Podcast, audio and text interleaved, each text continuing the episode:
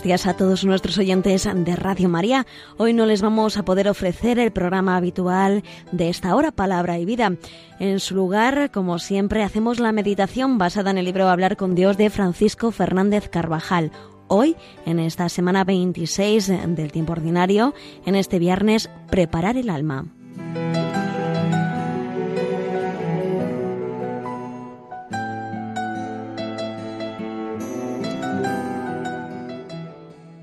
Jesús había pasado muchas veces por las calles y plazas de las ciudades que rodean el lago de Genesaret, y fueron incontables los milagros y las bendiciones que derramó sobre sus habitantes. Pero estos no se convirtieron, no supieron acoger al Mesías del que tanto habían oído hablar en la sinagoga. Por eso el Señor se queja con pena. Ay de ti, Corozaín, ay de ti, Betsaida, porque si en Tiro y en Sidón se hubieran realizado los milagros que han sido hechos en vosotras, hace tiempo que hubieran hecho penitencia. Y tú, Cafarnaún, ¿acaso serás exaltada hasta el cielo? Hasta el infierno serás abatida. Jesús había sembrado a manos llenas, y no fue mucho lo que recogió en aquellos lugares. Las señales se habían multiplicado unas tras otras, pero sus habitantes no hicieron penitencia, y sin esa conversión del corazón, acompañada de la mortificación, la fe se oscurece y no se sabe descubrir a Cristo que nos visita. Tiro y Sidón tenían menos responsabilidad porque recibieron menos gracias.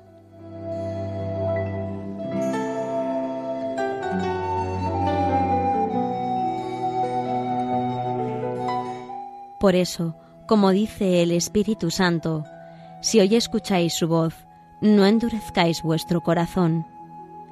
Dios habla a los hombres de todos los tiempos. Cristo sigue pasando por nuestras ciudades y aldeas y continúa derramando sus bendiciones sobre nosotros.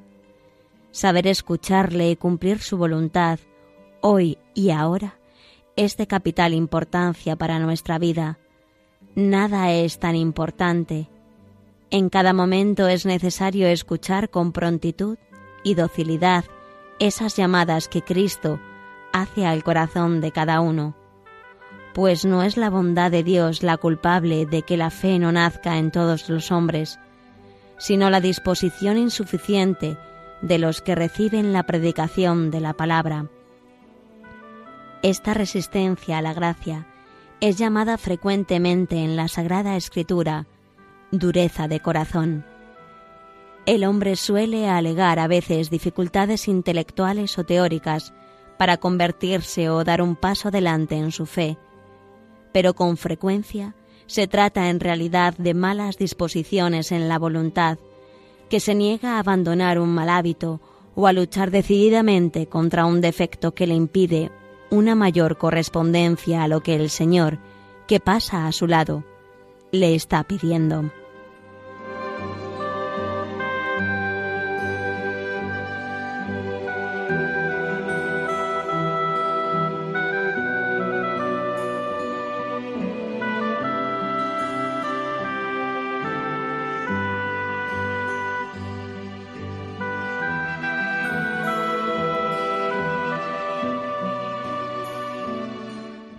La mortificación prepara el alma para oír al Señor y dispone la voluntad para seguirle. Si queremos a Dios, es necesario mortificar el alma con todas sus potencias. Con la mortificación, nuestro corazón se convierte en tierra buena que espera la semilla para dar fruto. Igual que hace el labrador, hemos de arrancar y quemar la cizaña, las malas hierbas que tienden de continuo a crecer en el alma, la pereza, el egoísmo, la envidia, la curiosidad. Por eso, la Iglesia nos invita siempre, pero nos lo recuerda de una manera particular en este día de la semana, el viernes, a que examinemos cómo va nuestro espíritu de penitencia y de mortificación, y nos mueve a ser más generosos, imitando a Cristo en la cruz, que se ofreció por todos los hombres, muy relacionada con la mortificación está la alegría, que nos es tan necesaria.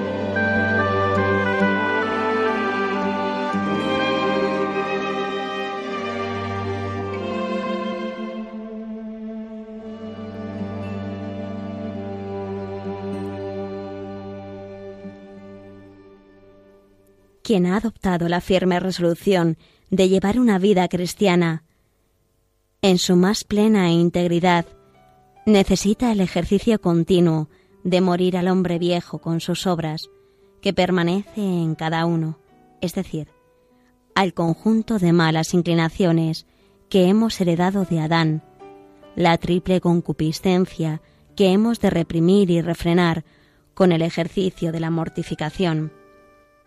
Por eso, la mortificación no es algo negativo, por el contrario, rejuvenece el alma, la dispone para entender y recibir los bienes divinos, y nos sirve para reparar por nuestros pecados pasados.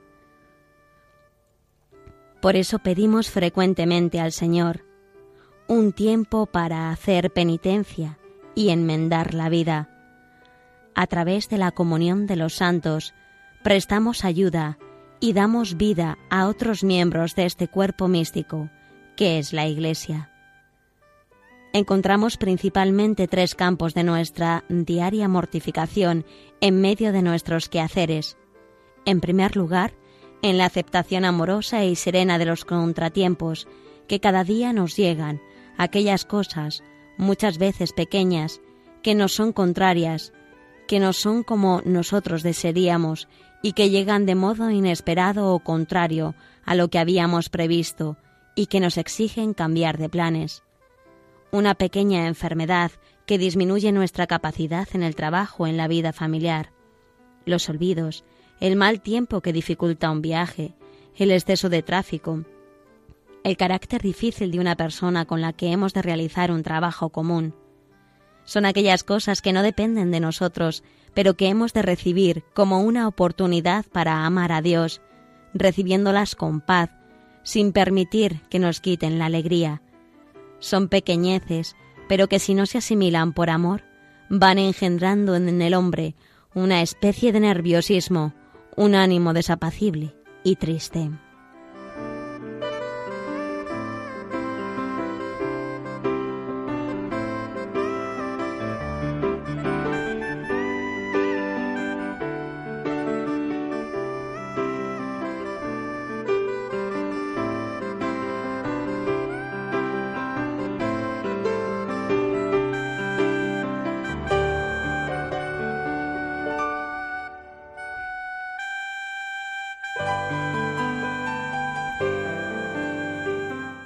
La mayor parte de nuestros enfados no provienen de grandes contratiempos, sino de pequeñas dificultades no asimiladas. El hombre que está al anochecer preocupado, entristecido, con mal humor, con mal genio, no es de ordinario porque le hayan sucedido reveses graves, sino porque ha ido acumulando una serie de contratiempos mínimos que no ha sabido incorporar a una vida de amor, a una vida de acercamiento a Dios. Ha perdido muchas ocasiones de crecer en las virtudes. Además, cuando se reciben estas contrariedades pequeñas como una oportunidad de acercarnos al Señor, como una ocasión de bien, el alma se dispone para aceptar situaciones más difíciles, como heridas o al menos permitidas por el Señor para unirnos más íntimamente a Él. Cuando Dios viene al mundo para sanar y redimir todas nuestras rebeldías y miserias espirituales desde su raíz, destruye muchas cosas por inservibles, pero deja intacto el dolor. No lo suprime, le da un nuevo sentido. Él pudo escoger mil senderos distintos para alcanzar la redención del género humano, que para eso viene al mundo. Pero de hecho elige un camino, el de la cruz, y por esa vereda lleva a su propia madre, María, y a José, y a los apóstoles, y a todos los hijos de Dios. El Señor, que permite el mal, sabe sacar bienes en beneficio de nuestras almas no dejemos nosotros de convertirlo en motivo de amor, de crecimiento interior.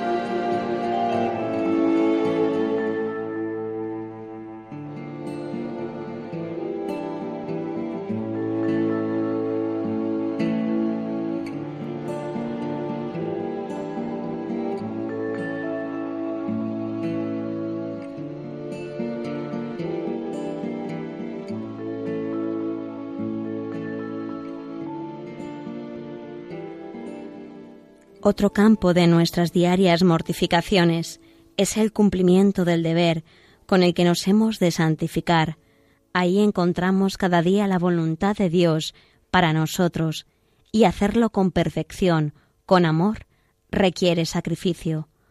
Por eso la mortificación más grata al Señor está en el orden, en la puntualidad, en el cuidado de los detalles, de la labor que realizamos en el cumplimiento fiel del más pequeño deber de Estado, aun cuando cueste sacrificio, en hacer lo que tenemos obligación de hacer, venciendo la tendencia a la comodidad. No perseveramos en el trabajo porque tenemos ganas, sino porque hay que hacerlo, y entonces lo hacemos con ganas y alegría.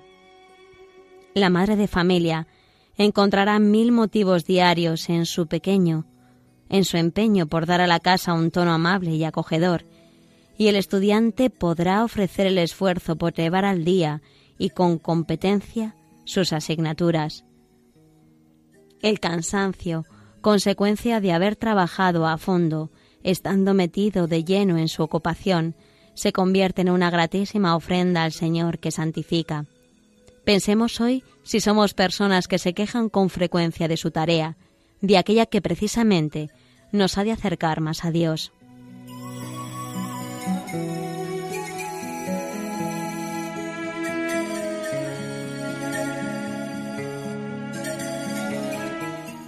El tercer campo de nuestras mortificaciones está ordinariamente en aquellas que buscamos voluntariamente, con deseo de agradar al Señor y de disponernos mejor para la oración, para vencer las tentaciones, para ayudar a nuestros amigos a acercarse al Señor. Y entre estas hemos de buscar aquellas que ayudan a los demás en su caminar diario. Fomenta tu espíritu de mortificación en los detalles de caridad, con afán de hacer amable a todos el camino de santidad en medio del mundo. Una sonrisa puede ser a veces la mejor muestra de espíritu de penitencia. El vencer con el auxilio del ángel custodio los estados de ánimo, el cansancio, será muy grato al Señor y una gran ayuda a quienes están con nosotros. El espíritu de penitencia está principalmente en aprovechar esas abundantes pequeñeces acciones, renuncias, sacrificios, servicios, que encontramos cada día en el camino, convirtiéndolas en actos de amor, de contrición, en mortificaciones, y formar así un ramillete al final del día, un hermoso ramo que ofrecemos a Dios.